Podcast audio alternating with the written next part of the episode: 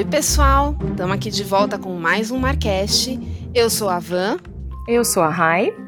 E a gente está aqui para falar de marketing sincero, leve e acessível.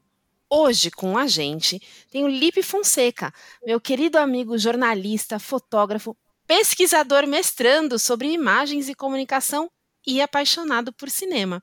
A gente convidou o Lipe, que foi um querido por aceitar, porque hoje a gente vai falar justamente de imagem. Porque, gente, imagens, cores, elas têm significados, elas complementam palavras.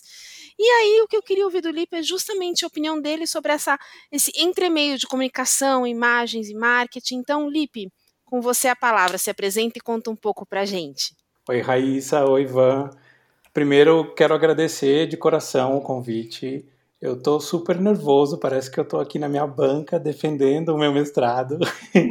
é uma alegria, de verdade. Eu acompanho o Marcast desde o do primeiro programa e a Vanessa sabe, eu não só ouço, comento, critico e aprendo muito. Então, obrigado pelo convite. Eu espero que a gente possa trocar muita ideia aí. Eu sou jornalista, eu sou fotógrafo. Eu amo essas duas profissões, nessas né, duas áreas em que eu, em que eu estou. E há 15 anos eu trabalho com comunicação corporativa. Então, eu experimento muito dessa linguagem do audiovisual, da fotografia, do design, experimento com cores, experimento com formatos. Eu acho que tudo isso agrega, né? Quando a gente está dentro de um projeto, seja numa redação, seja divulgando um produto, fazendo o marketing institucional, a gente tem alguns objetivos. Eu acho que comunicação e marketing, eles são são duas áreas que são como aquelas primas, assim, são duas primas que se encontram e, e nas festas de família e aí uma fala: "Ah, o que que você está fazendo?" A uma fala: "Ah, vou fazer bang jump". Aí outra fala assim: "Ah, é verdade, né? Eu só vou fazer rapel. Acho que eu vou fazer paraquedismo." Porque a gente se influencia muito e quando a gente se reencontra, a gente troca muito e todo mundo sai ganhando. Então eu fico feliz da gente poder falar sobre imagem. Eu queria só citar um dos meus poetas favoritos, que é o Vinícius de Moraes, naquela música que ele fala: A vida é a arte do encontro, embora haja tanto desencontro. E que bom que a gente pode se encontrar, mesmo que seja pela internet, aí no meio de uma pandemia, para falar de uma coisa tão boa que é a imagem e as transformações da nossa sociedade. O Rai, ele citou Vinícius de Moraes, eu vou encerrar por aqui, porque eu não, eu não tenho como superar isso.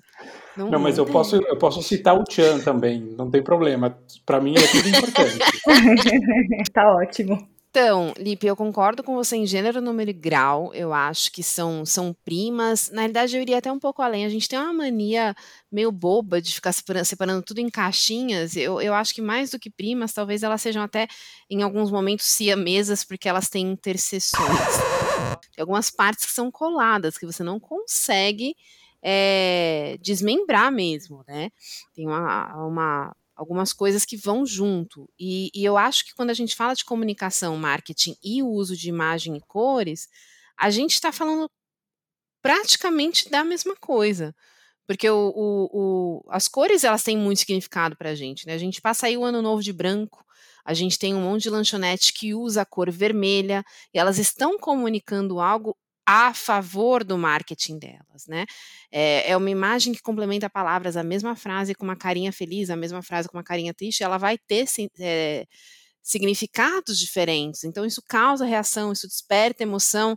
É, concordo, né, com o que vocês dois falaram e adorei Vinícius que você citou também. É, o que eu acho legal a gente falar também que apesar do Marcast falar muito de marketing é, também outras áreas usam muito das cores para estimular essas sensações, né? Arquitetura, design, que está sempre também em parceria com marketing e comunicação, é, até os pontos de venda utilizam essas luzes é, para confortar é, o consumidor ou então para até incomodar, para ele ir embora mais rápido. Então, acho que as cores estão sempre presentes mesmo se a gente souber usá-las a nosso favor, né? Usar de forma estratégica e não pensar apenas na cor sozinha. Eu queria fazer uma pergunta para vocês. Como eu gosto muito da imagem e acho que a imagem é sempre uma construção, qual é a experiência de vocês no uso da fotografia e da ilustração em projetos que vocês já tenham, já tenham feito para clientes dentro da empresa, do, do, dos projetos que vocês estão agora? Como que vocês veem isso? Isso ainda está vivo? Isso está aquecido? Ou já é uma conversa meio do ano passado? Não, isso é super aquecido. E tem uma coisa que eu acho que é muito interessante, porque tem uh, o marketing, a gente falou marketing e comunicação, mas tem uma coisa que eu e a Rai a gente discute desde a primeira gravação, que é uma, o marketing singular, ele é complexo, porque são várias áreas. Então, uma coisa que eu percebo, por exemplo, em rede social, é que quanto mais bonita a foto no sentido de profissional, bem feita, com cara de, sabe, de banco de imagem, menos ela tem reação, menos ela tem engajamento, menos as pessoas gostam, né? Então a foto tem que ser realista, né? Se é que isso existe, a foto tem que ser mais realista. Por outro lado, quando você está disputando atenção num anúncio, que é diferente de uma rede social, aí a foto, embora ela, especialmente hoje, tem que ser uma coisa que apresente mais de um biotipo, mais de né, um, um tipo de pessoa, ela tende a ser mais bonita para disputar atenção. Senão as pessoas vão assim, ai, que produto mequetrefe. Olha que coisa feia essa foto. Imagina, não vou comprar desse pessoal, não. E é, é, muito interessante porque as pessoas pegam imagens diferentes de acordo com a qualidade da foto, dependendo do canal. É, exatamente, Ivan.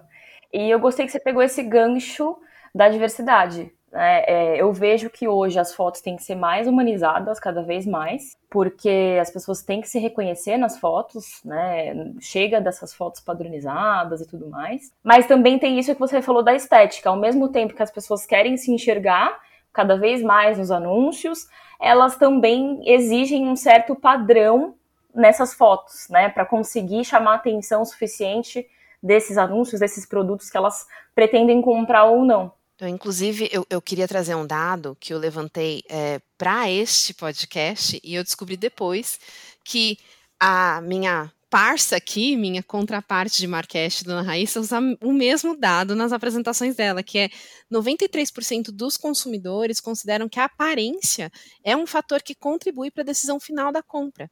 E a cor sozinha representa 85% da razão pela qual você compra um produto específico. Isso está é, tá numa pesquisa do Quick Sprout. Eu achei o dado incrível. Depois descobri que a Rai também tinha achado dado incrível quando a gente estava trocando dados sobre esse podcast. O que só mostra o quanto para o marketing comunicar o que ele quer, né? Imagem e cores fazem toda a diferença. Agora, assim, diferente do LIP, que tem um estudo mais, mais profundo disso, que tem uma, né, uma vivência até acadêmica a esse respeito e profissional como fotógrafo, eu sou, gente, eu sou horrível fazendo imagem, uma coisa de louco, eu sou muito ruim. Eu tenho percepções de lidar ali, de estar na lida e saber. Para um anúncio, foto feia, a, cara, a pessoa não vai. Para a rede social, a foto pode ser feia desde que ela pareça verdadeira. Eu achei legal vocês trazerem esse dado, porque se a gente pensar na propaganda especificamente, os primeiros anúncios, é, as primeiras propagandas, elas eram focadas na funcionalidade do produto. Então, como que você usa essa lavadora, essa secadora, essa geladeira na tua casa? Porque isso não era tão comum. E aí, o pouco de, de história da propaganda que eu conheço, a fotografia começou a não servir mais para esse discurso funcional. E aí a imagem que acompanhava essas peças, ela, elas eram para despertar o desejo, que é o que a gente vê hoje em dia. Tem uma propaganda que eu acho maravilhosa da Apple, maravilhosa porque eu acho que ela, ela atinge o objetivo, que é o lançamento de um iPhone, tem uns quatro anos mais ou menos, e que a propaganda é só é só isso. Tem um, um rapaz de mais ou menos 28, 30 anos ele está na sala dele, em frente à mesa de centro da sala dele. Ele pega o iPhone, ele, ele tira, faz o unboxing, né? Ele tira da caixinha lentamente e ele tira aquele plástico, sabe? Aquele prazer de abrir, de tirar aquele lacre do seu iPhone pela primeira vez, ou do seu telefone, seja ele qual for, e, e não se fala mais nada. Não fala de câmera, não fala de capacidade, memória, nada. É só isso. É só para despertar o desejo. Eu queria trazer um outro dado aqui de uma pesquisadora brasileira chamada Ecleia Bose. Ela é maravilhosa. Ela tem um livro chamado O Tempo Vivo da Memória. Tô, meus amigos já me acham chato porque eu só falo desse livro porque eu li recentemente, eu li agora em janeiro e, e, e me chamou muita atenção. Basicamente, entre outras coisas, ela fala que existem dois tipos de objeto: o objeto status e o objeto relíquia. Objeto relíquia é aquele que você, aquele relógio de família, sabe? Aquele aquela primeira máquina fotográfica. Eu tenho a minha primeira máquina fotográfica, ela já não funciona mais, mas eu não vou me desfazer dela. E o objeto status é esse que, que ele, ele foi se arredondando. Se a gente pensar nos celulares, isso é, é, bem, é bem notável. Ele foi se arredondando, as superfícies ficaram lisas, é, não tem mais nada áspero e, e, é tudo muito metálico, chama tudo muito atenção. A, as cores, nesse caso, elas ajudam a passar uma ideia de modernidade, né? Porque é o cinza, é o prata, é o metálico que passa a ideia de, de ferro, de aço, de tecnologia, né? De modernidade. Então, até nisso a gente está sendo impactado. E o nosso desejo, isso que eu acho muito interessante, o nosso desejo é despertado, como a Vanessa falou, pelas cores, também pelas cores, né? No caso de um restaurante, a, a soma aí do amarelo e do vermelho dá um tom de laranja que mexe um pouco com a tua energia e você quer comer e sair rápido dali. E surte o efeito, né, gente? Porque a gente não vai nesse restaurante amarelo e vermelho e fica lá horas e horas e horas. Não dá, né? A menos que você tenha 13 anos, não dá, não.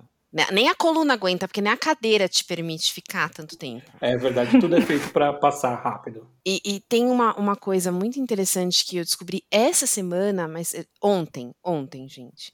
Tem um estudo, e eu queria ter achado esse estudo para trazer para vocês, eu não encontrei, mas que diz que quando o produto é transparente, ou seja, sem cor, especialmente shampoo, detergente, a gente usa mais porque a gente não tem noção do quanto tá usando. E aí eu achei, falei, mano, preciso compartilhar com eles no podcast, porque olha só, a cor ela faz a gente usar mais, a gente usar menos.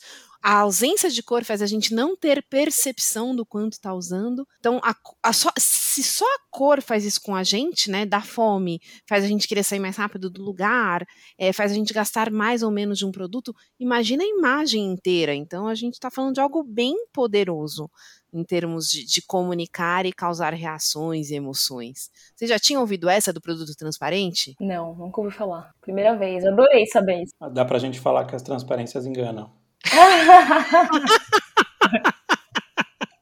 As transparências. Perdão, não me expulsem, não me expulsem. É muito bom fazer um trocadilho e não se sentir tão só, porque quando eu faço isso na mesa quando eu tô com a minha família, todo mundo fala: Nossa, tem uma vaga na Praça Nossa, você não quer se candidatar?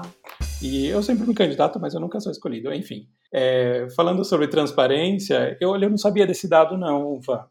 Será que tem a ver um pouco com a lógica da vitrine? Eu fiquei pensando aqui, me planejando para nossa conversa. A vitrine numa loja, ela, ela é a loja e não é, né? Porque ela cria uma extensão acho que antes do século XX, as lojas não, elas tinham uma fachada, não tinha essa vitrine. E a vitrine hoje ela já te apresenta a loja antes de você entrar. Você já tem uma experiência com aquele produto, né? Já, e te dá uma vontade é, de entrar, mas você também já está lá, porque o teu olhar já te colocou para dentro daquela loja. É legal isso que você falou, porque me lembra até o piso, né? Às vezes o piso também dá uma sensação de continuidade é, de fora do shopping, né? Se for interno, uma loja interna, é quase a mesma cor para que tenha aquela continuidade, a pessoa não tenha a sensação de que está indo para outro lugar, né? Também tem essa, essa coisa do, do piso. É, e eu acho que uma, uma palavra que é importante para a gente aqui, não sei se vocês concordam, é a palavra experiência porque a cor, o piso, tudo isso se soma para dar uma experiência com aquela, com aquela loja, no caso do exemplo, e com aquela marca, né? Porque hoje em dia tem até o perfume que é solto, que é disparado no ambiente, né? É pensado assim que aroma que vai ter, a roupa. Isso uma amiga minha estava me contando. A roupa que os atendentes usam hoje em loja a tendência é que seja uma roupa da própria marca e não uma roupa da pessoa, para mostrar tudo, né? Tudo isso é branding, né? Pelo menos na minha visão, assim, tudo o branding é tudo isso que causa essa experiência com aquela marca, né? E a, as cores, com certeza, elas reforçam muito o que aquela empresa tem a dizer. O que vocês acham disso? É muita viagem? Não, eu concordo plenamente, e eu acho que você pegou um gancho legal quando você usou a palavra experiência.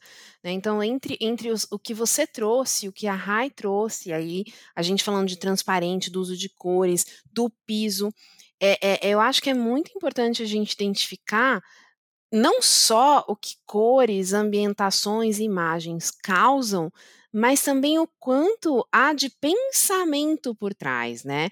Porque ao mesmo tempo que a gente tem, e eu não acho nem um pouquinho de viagem, Lipe, eu, eu concordo muito, eu acredito que a Rai vai concordar, porque a gente ainda está achando algo em que a gente discorde, não sei se você percebeu. É...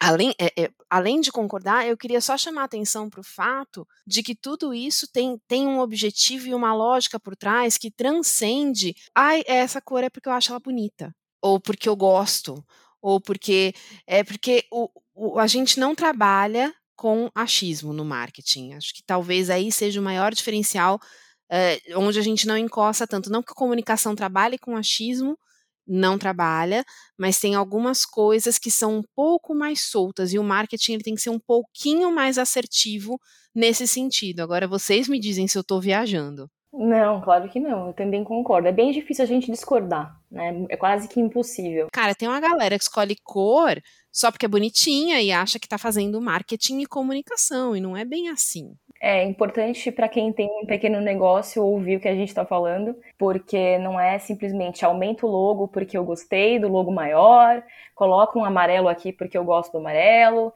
e, e você vende plantas que não tem nada a ver, né? O tipo de posicionamento que você tem. Então, sim, o marketing tem que ser cada vez mais assertivo e principalmente agora na era dos dados, né? Que tudo a gente faz pesquisa, tudo a gente analisa, a gente vai atrás para entender qual o comportamento das pessoas em relação a alguma ação e a cor, por mais que seja, né, no seu dia a dia, na sua vida pessoal, ah, eu gosto de preto, eu gosto de amarelo, mas na empresa, para você comunicar com muitas pessoas, tem que fazer estudo e atrás antes de simplesmente escolher porque gosta. Então, sim, novamente eu concordo com você. Eu tenho um desafio aí de lançar um tema que vocês vão discordar. Até o final da conversa eu vou lançar um, um desafio só para polemizar aqui. Mas eu queria, eu queria contar um segredo que talvez me faça ser expulso dessa conversa. Eu sou daltônico. Desde 84 eu sou daltônico e embora eu goste sim de, de cores, eu tive o meu problema, meu, a minha fase rebelde com as cores quando eu comecei a fotografar. Eu só queria fazer foto em preto e branco. E depois, né, de muita é, cromoterapia, eu fiz as pazes com as cores e hoje eu fotografo também colorido. Aliás, hoje eu fotografo muito mais colorido do que em PB. Essa discussão sobre o significado das cores eu acho muito legal, mas tem uma coisa que a Raíssa falou que me fez pensar a gente não tem controle, 100% de controle, por mais que a gente sim viva na, na era dos dados, e eu sou super a favor do data science, mas a gente não tem 100% de controle da mensagem que vai ser passada. Um exemplo que a gente teve aí semana passada, ou, ou essa semana, foi o novo logo da Amazon.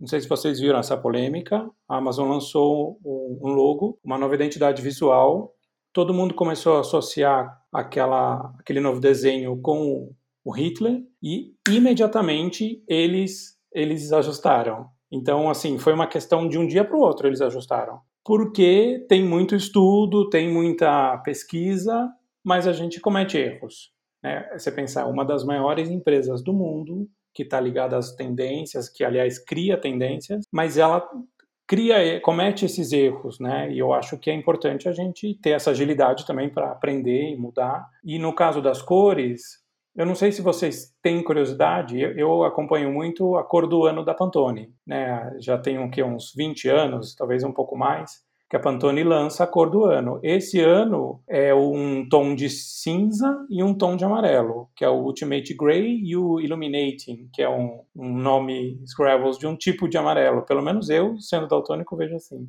E vocês conhecem o Pantone? Vocês acham que é um indicativo da cor que você pode usar naquele ano para lançar um produto, por exemplo? Conheço, mas eu tenho minhas dúvidas sobre se é indicativo ou não. Eu não tenho uma opinião assim extremamente formada em relação a isso. Talvez para designers, né, que experimentam muito moda também, sim, mas para empresas em geral, marcas, eu fico um pouco na dúvida.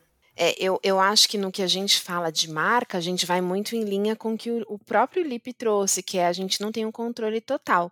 Eu vi muito designer fazendo, é, trabalhando com marketing, fazendo teste AB, para não defender apenas o achismo ou eu gosto mais desse. Bota duas no ar e fala, cara, essa aqui teve uma performance melhor, essa aqui é, teve uma retenção melhor, teve mais tempo numa página. E o legal do marketing na área digital é, é o tanto que a gente consegue de dado em tempo real, né, sobre, sobre a reação das pessoas ainda que a gente não esteja vendo a cara delas de gostei, não gostei, você sabe se clicaram mais, se visitaram mais, se ficaram mais tempo naquela página. Então, é, nesse sentido, eu acho que é muito legal para quem trabalha com imagem. Eu tô com a Rai, ó, mais uma que a gente concorda. É muito legal para a pessoa acompanhar o que o que está rolando no mercado, mas não é indicativo de marca, porque a marca ela precisa ter embasamento. E sobre a Amazon, se vocês me permitem mais um comentário aqui, eu falo demais, vocês me perdoem, mas os dois já sabiam disso. Tem um lance que só prova o quanto ficar de olho e estudar é necessário. Se alguém do tamanho da Amazon faz uma caca dessas, não tem uma equipe de vai dar merda lá dentro, ai, você ainda não me, não me deu clearance se eu posso ou não falar palavrão. Por mim, Liberado. Liberado? Então, não tem uma equipe de vai da merda da qual, se a empresa me contrata, eu costumo fazer parte. É, isso, eh, todos estamos sujeitos. Todos estamos sujeitos. Então, pior ainda para quem não estuda. Se alguém do tamanho da Amazon, deve ter uma, uma equipe enorme, deve ter um marketing para cada livro lá dentro, não prestou atenção nisso ou não conseguiu pegar isso a tempo, ainda bem que teve agilidade para tirar, isso não isenta absolutamente ninguém de ter motivos para fazer alguma coisa. Então, eu acho super legal acompanhar a Pantone, acho muito legal essa história da cor do ano. É, mas tem que tomar cuidado, porque também se todo mundo, usa, todo mundo usa a cor do ano, como é que fica o seu diferencial na comunicação, né? Pois é, eu fico pensando, eu também acompanho mais por curiosidade, eu não, não absorvo imediatamente, só que eu acho que como é uma das escalas que, que são consideradas aí referência, acaba tendo um efeito onda, sabe? Então esse ano é um, um tipo de cinza, um, um, tipo de amarelo. Então pode ser que mais para o final do ano e no ano que vem as, os produtos, as pessoas, elas absorvam, porque até onde eu sei, essas cores elas são definidas a partir de uma pesquisa que considera moda, cinema, é, a própria propaganda. Então acho que eles somam tudo isso, bate no liquidificador e quando escoa, sabe? Quando escorre aquilo, eles pegam. No caso desse ano foram duas cores. E aí eu acho que é interessante ter essa referência. Por que, que o cinza, que eles falam que é uma cor rocha, sólida, e o amarelo, que é o illuminating, né, que é uma cor vibrante, por que, que essas duas, essas esses dois valores, né, solidez e a vibração, a inspiração, por que, que elas estão juntas nesse ano? Tem algum estudo por trás disso, né? No press release está explicando, mas o que eu acho interessante é que acaba sendo um sintoma da nossa comunicação, né? Que impacta tanto o marketing quanto, quanto a comunicação. Então, sabe o que eu lembrei agora? Que Pantone de 2019 foi uma cor, uma das cores, né? Foi a lavanda. E é, depois disso, no meio do meio de 2020, tinham muitas lojas de departamento vendendo em massa cores lavanda em todos os lugares. Inclusive a C&A fez é, a assinatura da Pantone em coleções dela. E de repente eu estou comprando roupas lavanda, sendo que eu sempre uso preto. Então agora eu vou até fui influenciada por essa onda, né? Assim, e foi exatamente isso que você falou é, lançaram em 2019. Em 2020 começou a ferver mais, né, em lojas de departamento é, que atinjam um público maior de massa, digamos assim. Então eu acho que agora eu vou aguardar para ver é, se essas cores desse ano, aonde elas vão chegar e se eu vou estar tá usando também, né? Porque acabei, assim, eu fui influenciada indiretamente e nem lembrava que a Pantone tinha lançado a cor lavanda. Até pesquisei rapidinho para ver e vamos ver até onde vai também, né? 2019, agora a gente está em 2021. Eu acredito que agora está passando essa onda. E vamos ver a próxima agora também. Fiquei curiosa. É uma das teorias da Miranda, que é um dos melhores personagens da Mary Streep, né? Eu gosto muito de filme, né? Eu tenho um podcast sobre cinema e eu não vou saber reproduzir o diálogo. Mentira, eu sei, vou até ensinar, tô brincando. É o do, cinto, do cinto né? É o do cinto, do cinto, aquela... do cinto azul. Que aí ela fala esse aqui ou esse aqui. E aí o personagem da Anne Hathaway, é, que é a Andy, né, ela fala, ela começa a dar risada e a Meryl Streep fala assim, é, pois não. e a Andy fala, não, mas eles são iguais. Aí ela fala assim, tá vendo esse casaco? que você está usando? Quatro, cinco anos atrás, ele estava no desfile, estava na passarela, e depois ele foi, influenciou aqui ali para chegar na loja de departamento onde você comprou. Não estou defendendo a Miranda, porque acho que ela conviver com o personagem Miranda é um purgatório. Mas no filme você percebe um pouco a lógica, que é exatamente isso que a Raíssa falou, né? As coisas vão se influenciando e onde você menos espera pode pular uma, uma cor Pantone, né? Eu posso abrir minha gaveta e ter uma cor Pantone de 2015. É, aí, aí sou eu quem vai polemizar, porque eu acho que é um pouquinho cíclico.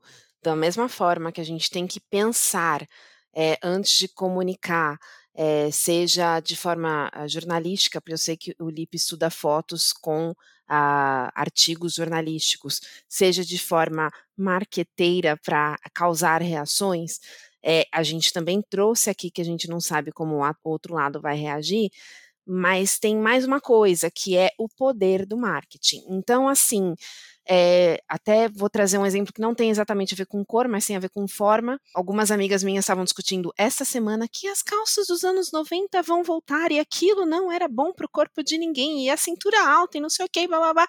E eu só vendo a conversa, por quê? Porque elas também gostam de moda. Elas também, eu não sei, eu também, eu não sei, não sei por que eu usei, porque eu mesma não entendo nada. Tô sempre. Minha, meu meu guarda-roupa é o guarda-roupa da Mônica e da Magali, gente. É a mesma peça over and over várias e várias vezes. Mas enfim. É, e eu sei que elas são pessoas que daqui a alguns meses, quando virem todo mundo usando, vão comprar. Então não é porque elas gostam, não é porque a mensagem também há uma certa pressão de mercado. Eu acho que até retomando lá a propaganda do, do iPhone que o Lipe falou, da pessoa tirando a película, né? Gente, o iPhone, se ele nem tem a capacidade de contar na, na, peça de propaganda quais são os recursos do telefone, ele sabe que ele é um fetiche. Então, ele que construiu o fetiche daquele produto. Então, ele não precisa contar quais são as vantagens do produto, o que é, enfim, pressão de mercado. Todo mundo fala que o iPhone é melhor, todo mundo fala que o iPhone é melhor, todo mundo fala que o iPhone é melhor e todo mundo acha por conta disso que o iPhone é melhor, apesar de eu ser time Android e não concordar com essa afirmação, porque enfim, eu sou, eu sou do contra nessas horas. Mas eu acho que, que no sentido, de repente, tá todo mundo vendendo peças lavanda, alguém pegou o hype, alguém importante, influenciador pegou o hype e fez virar. Que é mais ou menos o que acontece com vídeos virais, com memes virais. Alguém importante pega, não significa que é necessariamente melhor que os outros. Via de regra, quando você quer comunicar alguma coisa, eu realmente acho que isso tudo é importante. Mas quando, quando o quesito é moda, que é barra arte, que é uma coisa um pouco menos lógica, eu acho que tem o, o, quesito pressão de marketing. Tá todo mundo falando que é a cor, tá todo mundo falando que é a cor, e uma hora vira a cor. Tá todo mundo falando que o iPhone é melhor que o Android, tá todo mundo errado, mas as pessoas acreditam. Enfim, é isso que eu queria dizer, é essa minha polêmica.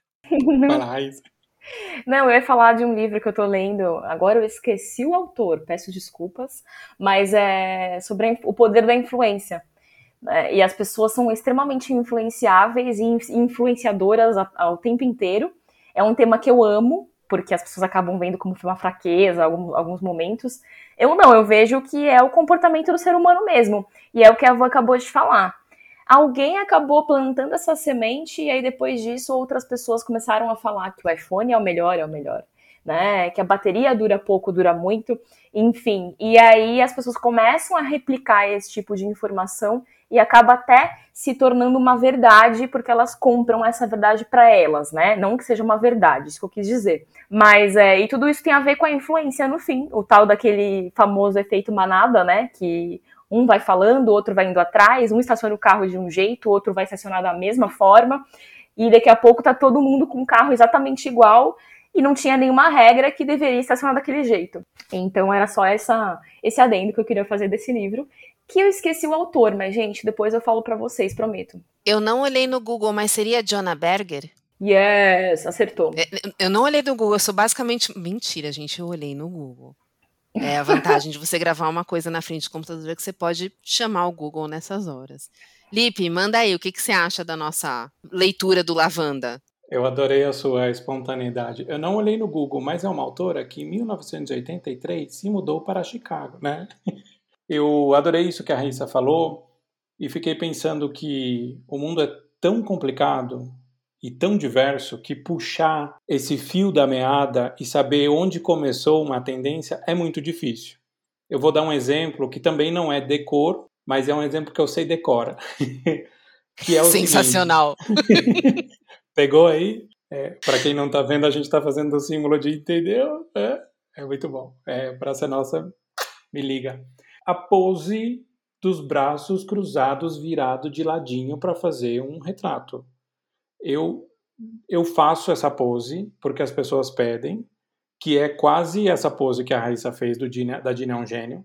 Mas essa pose, ela virou uma ideia de poder. Então, o Abílio Diniz está, sei lá, na capa da Exame, ou uma pessoa, um, um porta-voz de uma empresa está na Folha de São Paulo, parece que tem que fazer essa pose dos braços cruzados. A origem disso não tem uma origem específica, mas tem a ver com isso que a gente usa na linguagem corporativa, que a gente emprestou dos, dos esportes coletivos, principalmente futebol. Então, um, um chefe chega para o seu departamento e fala: Vamos lá, time, a gente tem que fazer esse gol. Vamos lá, equipe, a gente tem essa meta. Então, essa ideia do esporte coletivo influencia muito o mundo corporativo. E se você pegar os posters de, de time de futebol, eles estão lá com esse braço cruzado. Então, que é que mostra prontidão, que mostra enfrentamento, né, olhando para a lente do, do fotógrafo. A gente empresta essas coisas e fica difícil depois entender como que isso começou, né? O caso das cores, é o caso do piso da loja, e uma loja vai copiando a outra, e chega uma hora que você está dentro de uma padronização e você nem sabe por quê, você nem sabe exatamente o que, que te faz estar nessa padronização. Eu defendo a saber da, da Pantone e também né, defendo a informação de uma maneira geral, não para a gente romper com isso, porque acho que isso é uma decisão de cada um, de cada marca, de cada pessoa, mas para pelo menos ter essa consciência e fazer o uso da cor, fazer o uso do gesto, fazer o uso, o uso da pose de uma maneira mais estratégica, né? E acho que isso, quem é do marketing, marketing, ensina muito a comunicação. Hoje a comunicação ela tenta ser mais baseada em dados, né? Vou dar um exemplo do meu dia a dia. Quando eu vou escrever, hoje eu fui escrever um, um press release sobre agrofloresta, que é um conceito super específico. Eu fui buscar no Google Trends para saber o que, que as pessoas têm falado de floresta, quando que aumentou isso, coisa que há cinco anos eu não faria. Eu não faria isso. É, e isso o marketing faz muito melhor que a comunicação. E eu acho que a gente, eu acho que a gente pode aprender muito uns com os outros. Eu acho, acho que a gente tem muito que continuar aprendendo, acho que é cíclico. É, agora, assim, uh, trazendo especificamente para o marketing e para o marketing de pequenos negócios, que, que são a, aqueles negócios com os quais eu e a Rai, a gente lida mais, eu, eu, eu queria propor dois, uh, digamos, duas caixinhas que a gente montou aqui hoje, muito embora eu não seja a pessoa mais fã de caixinhas, mas só para a gente ter uma divisão que eu acho que é mais fácil de explicar. Então a gente viu que cor muito bem estudada, imagem muito bem estudada pode reforçar, na realidade realmente reforça, até modifica imagem, causando sensações, causando sentimentos, causando reações, por um lado. Por outro, tem aquele movimento que vem de influência e de, vamos falar real, um pouco de sorte, porque tem influenciador que flopa também, né, gente? Então tem a influência e a sorte da repetição, que é o, e que nem sempre a gente consegue aí entender a, a, origem, né? Que é o caso das fotos de braço cruzado, as peças lilás é, nas lojas. Então a, a, a, peça lilás a Raia até matou, veio lá do Pantone e tal. Lilás não, lavanda, gente. Desculpa, é que eu, eu sou muito, eu sou muito. Ah, Andy, eu não entendo de coisa. Eu só não sei diferenciar mesmo voltando aqui para a linha, tem as tendências de influências e tem aquilo que foi um baita de um estudo, ok? Então a gente tem duas caixinhas. Uma que conta com uma certa bala de grana em investimento de marketing e a sorte de um influenciador ali te, te é, validar para fazer aquilo reverberar.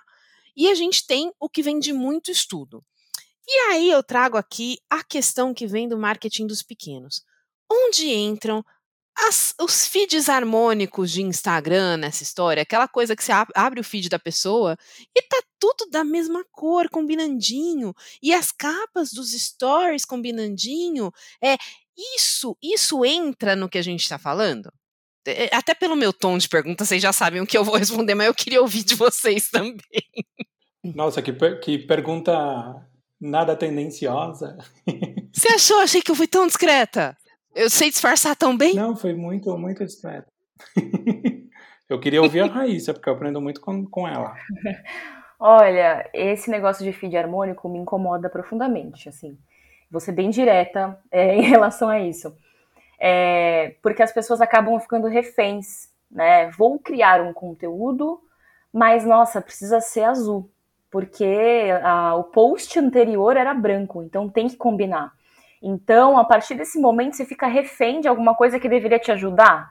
Então, para mim, já é algo extremamente errado, né? Se a pessoa faz isso naturalmente, se ela consegue deixar um feed é, entre, entre aspas, né, harmônico, enfim, né? E também a gente pode discutir o que, que é o tal do harmônico, né? Porque eu posso achar que é harmônico e vocês podem achar horrível porque cada um vai ter uma opinião diferente, então não dá para julgar.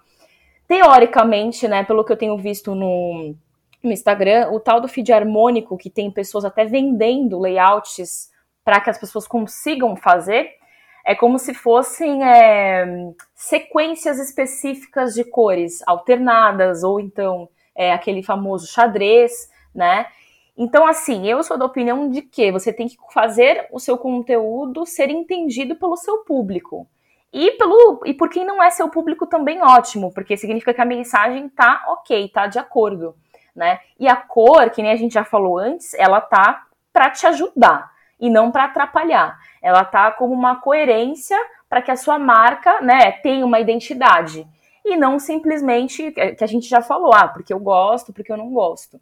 Então, eu sou um pouco contra o feed harmônico e eu deixaria mais assim, algo natural. Faz é, é coerente com a minha identidade, então eu vou colocar o azul e não o vermelho.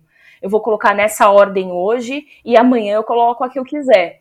Mas é tudo dentro dessa coerência. Agora, ficar se prendendo a colocar tudo dentro do quadradinho, eu não concordo. Então, essa é a minha visão, assim, desde sempre. Aliás, em tempo, não quer dizer que eu e a Rai sejamos contra eh, que a pessoa tenha essa identidade de marca, tá, gente? É só que isso não vire uma camisa de força. E Lipe, você que nunca teve que lidar com cliente de marketing, deixa eu te explicar que eles querem que você monte o feed antes para eles, para eles verem se está formando aquele desenhinho bonitinho. Porque isso vai fazer ele vender mais. Eu acho que a minha opinião já ficou bem clara, desculpa. Mas aí você monta esse feed a forceps, né? Você simula num Photoshop da vida. Tá. Isso. Olha, eu eu ouvi vocês aqui e fiquei pensando e por sorte eu não tenho uma opinião formada sobre isso, porque como diria Renato Russo, eu não tenho a resposta porque eu nem entendi a pergunta. Mas eu fiquei pensando uma coisa, essa questão das cores, para alguns setores, ela ela ela é uma questão muito importante. Por exemplo, esmalte, tinta, se vocês entrarem no site da Coral, da Souvenir, né, da Lux Color, estou lendo aqui que eu anotei, fui fazer uma pesquisa, da Anjo Tintas, da Tintas Renner, você tem os simuladores de cores. E é uma coisa muito interessante, porque ele te ajuda a harmonizar as cores. O que eu acho que a Raíssa tem muita razão é para que você vai usar uma cor que não tem a ver com você ou com a sua marca. Por que, que você vai forçar uma identidade? Porque é a cor do momento, porque é uma tendência, porque você quer passar uma ideia de energia, de fome, de alegria, de solidez, só que não tem a ver com o que você faz. Eu acho que o marketing, ele é sim uma tentativa de, de ampliar a experiência, mas tem que ter coerência, porque senão fica realmente forçado. Se, isso vale para o feed do Instagram de uma pessoa, de uma empresa pequena, de uma grande empresa, também acho que faz muito sentido a pessoa ter um planejamento, pensar que tipo, que tipo de foto que eu vou fazer, que cores que eu vou usar, que cenários e tal. Acho que isso é próprio da história da fotografia. Não sei se vocês chegaram a passar por isso. Eu tenho fotos minha, tenho fotos minhas de quando eu era muito pequeno, com fundo, com background assim de uma paisagem quase paradisíaca e estava tava viajando com a minha família ali pelo Vale da Paraíba, sabe? Então, assim, a imagem é uma construção. O retrato fotográfico é isso. A gente entra naquelas máquinas de, de fotos instantâneas, a gente coloca acessórios, né? A gente está no casamento, coloca um óculos gigantesco. Tudo isso a gente está querendo criar uma ideia, uma experiência. Não acho isso ruim, não acho mesmo.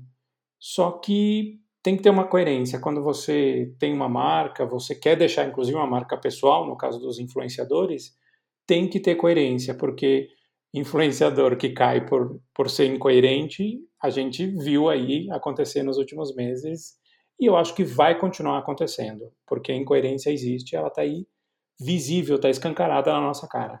É, eu acho que no, no, no, que tange a marcas, a coerência está em você entender a sua identidade e segui-la, mas não se prender a ela. A gente tem N marcas que são icônicas por suas cores, né? A gente sabe que McDonald's é, é amarelo e, e, dourado, não, amarelo não, né? Dourado e vermelho. A gente sabe que o, que o Burger King tem o azul, né? Enfim, várias marcas icônicas, algumas até que quebram padrões. É, eu sei que a Rai tem muito a dizer sobre o Nubank. Exatamente. Eu estava até pesquisando aqui agora o Instagram do Nubank para dar uma olhada como que tava, porque eu sou, eu sou fã da, da identidade visual deles, independente da, da empresa, enfim. E eles usam o roxo e branco, e querendo ou não, nossa, só uma cor, né? Praticamente eles só usam o roxo mas eles usam de uma forma tão coerente, né, que a gente acabou de falar, que, na minha opinião, né, eu acho que faz muito sentido. São detalhes nas fotos, são detalhes é, de filtros, né, então, assim, eles usam de uma forma que não fica cansativo. Então, o, o tal do feed harmônico é isso, é você conseguir aplicar a identidade visual da sua marca, a identidade também, né, a personalidade da marca, em detalhes. Né? Ah, eu não consigo colocar uh, o roxo é, nesse layout. Ah, mas será que eu não consigo colocar na unha da pessoa, na camiseta? Em algum lugar que eu faça com que as pessoas reconheçam a marca e lembrem que marca que é aquela? Então eu consigo colocar. Mas é, não transforma né, o, o produtor de conteúdo, o marketing, num refém por conta disso. Então, assim, eu até convido as pessoas que estão ouvindo a entrar no, no perfil deles ou ver um pouco mais sobre a identidade visual que eles trabalham, porque eu acho que é muito bem feita, mesmo sendo poucas cores que eles usam, assim.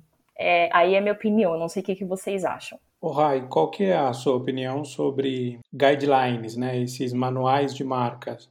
O que, que tanto tem que ter num manual para que ele seja bom? tem que ter a cor, tem que ter isso, como que a gente fotografa, tem que ter a tipologia, a tipografia, tem que ter a tipografia. O que, que é exagero do manual de marca e o que, que falta, na sua opinião? Bom, minha visão de marketing, né, que eu sempre trabalhei em parceria com designers. Eu vejo que o manual de marca ele serve para proteger a marca, né, para você conseguir usar a marca de uma forma adequada, né? Ou seja, não esticar o logo de uma forma estranha, né, para não prejudicar mesmo a imagem que aquela marca tem. Então, a meu, meu ponto de vista é a segurança da marca é, meio que ficar padronizada em todos os lugares. Então, que nem aquele vídeo do McDonald's que eles pegaram um tempo atrás, uma campanha que todo mundo fala um pedaço da, da campanha deles em vários idiomas. E aí você consegue entender que é McDonald's. Então eu vejo que o guideline, né, o guia da marca, ele serve para isso, para você conseguir aplicar a marca de uma forma adequada, coerente é, e não fugir principalmente do posicionamento que a marca tem, né? Então assim, a meu ver é isso. E da tipografia também, acaba que assim, ah, vai colocar numa caixinha? Não, mas é para que fique realmente assim, bom, eu vou olhar aquela marca, eu vou identificar. A tipografia primária é aquela que eles sempre usam direto, e a secundária eles usam para algumas outras, uh, alguns outros momentos. Então eu vejo que não é nem para limitar, mas sim para ter um, um, norte, né, uma direção para as pessoas. Tenho que lembrar que essa, esses guias de marca, eles são meio que a, a plaquinha do elevador. Sabe a plaquinha do elevador? Não entre se o mesmo não estiver no andar. Algum idiota entrou, caiu e morreu. E aí essa plaquinha virou lei. Eu acho que o guia de marca, ele é mais ou menos a mesma coisa. Algum idiota pegou o logo do McDonald's, transformou num W e pintou de rosa.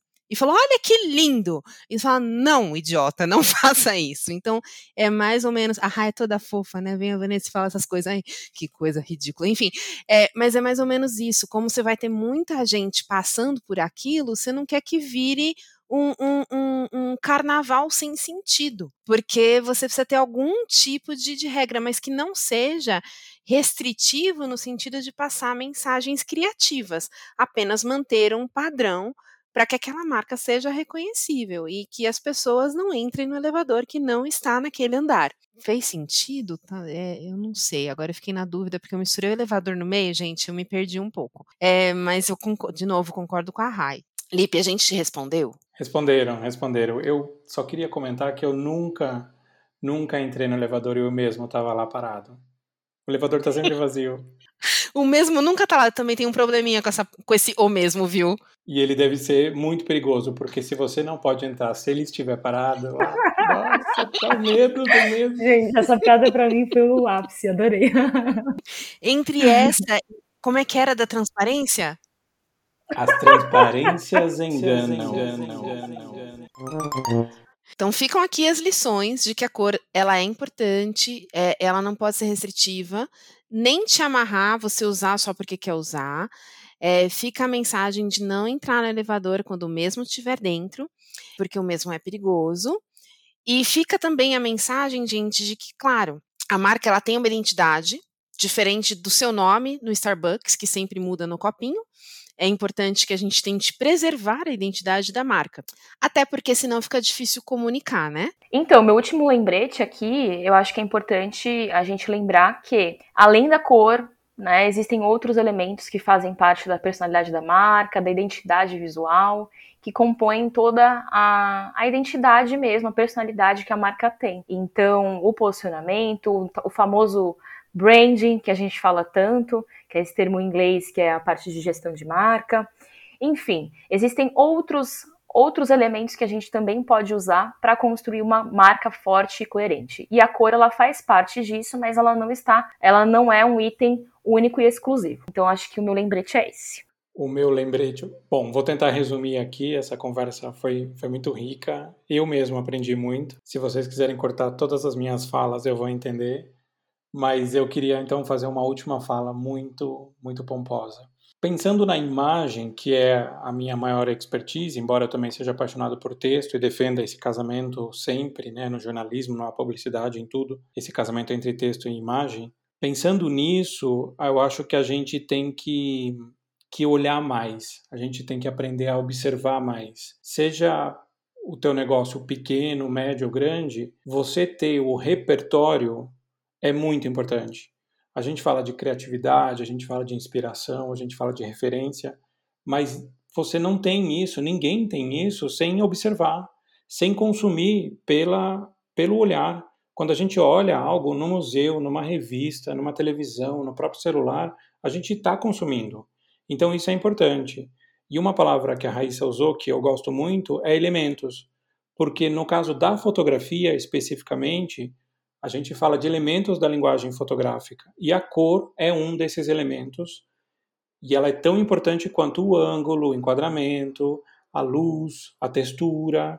É, tem uma curiosidade, tem um fotógrafo russo chamado Alexander Rodchenko, eu adoro ele. Ele fala que fazer uma foto na vertical ou na horizontal é uma decisão muito burguesa, então ele fazia fotos na diagonal óbvio que ele estava fazendo uma brincadeira como as transparências enganam. Então ter essa referência, até para você poder brincar com ela e romper quando for o caso, é importante. Eu citei aqui um manual de marca porque eu, eu gosto de manual de marca, eu acho que eles são importantes e eles ajudam a conhecer a marca. Mas até para você poder romper com algumas coisas, você tem que conhecer aquele manual. Senão você é só uma pessoa que está aí perdida, sem direção nenhuma, né? É, que pinta o logo do McDonald's de, de rosa e transforma num W. Não seja essa pessoa. Fica a sugestão. a menos seja o dia da mulher e o W seja de woman, mas aí não pinta de rosa que é clichê.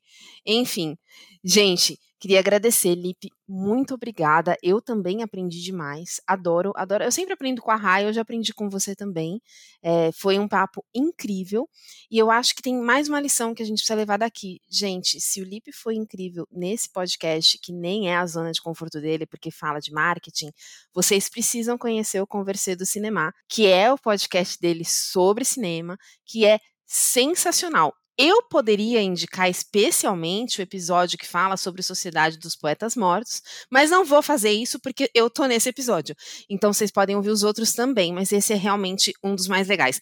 Enfim, Lipe, muito obrigada. Eu que, eu que agradeço. Uh, eu que agradeço a Vanessa, a Raíssa. Eu tô lá no Conversê do Cinema, que é um podcast que já está aí no seu 12º, 13º episódio. Eu queria fazer aqui um convite ao vivo. Eu queria convidar a Raíssa para participar de um episódio. A, a regra é a seguinte, você tem que escolher um filme que seja um dos seus favoritos para a gente falar sobre esse filme. Vale Sessão da Tarde, vale documentário, filme iraniano, o que for, desde que seja um dos seus filmes favoritos. O que, que você acha? Adorei, porque eu adoro filmes com a minha vida. Então eu vou escolher um filme, não agora, porque é, uma, é muita pressão, porque eu gosto de muitos, eu tenho muitos favoritos que eu já vi um milhão de vezes, o mesmo filme. Vou escolher e, e, a, gente, a gente conversa depois. Mas adorei o convite e aceito sim. Eu só queria agradecer, pedir para vocês ouvirem sim o podcast do NIP, acompanharem a gente pelas redes sociais eu tô na Vai Nessa Digital no Instagram, estou como Vanessa Inspirandeu no LinkedIn e a Rai. Eu tô com rcalmon.mkt. E no LinkedIn, Raíssa Calmon com Y e um S. muito bom, muito obrigado pelo convite. Sucesso e vida longa Marquete. É, a gente aguarda sugestões, a gente aguarda comentários, a gente aguarda dúvidas e a gente aguarda vocês no próximo Marquete. Muito obrigada. Muito obrigada. Até a próxima, pessoal.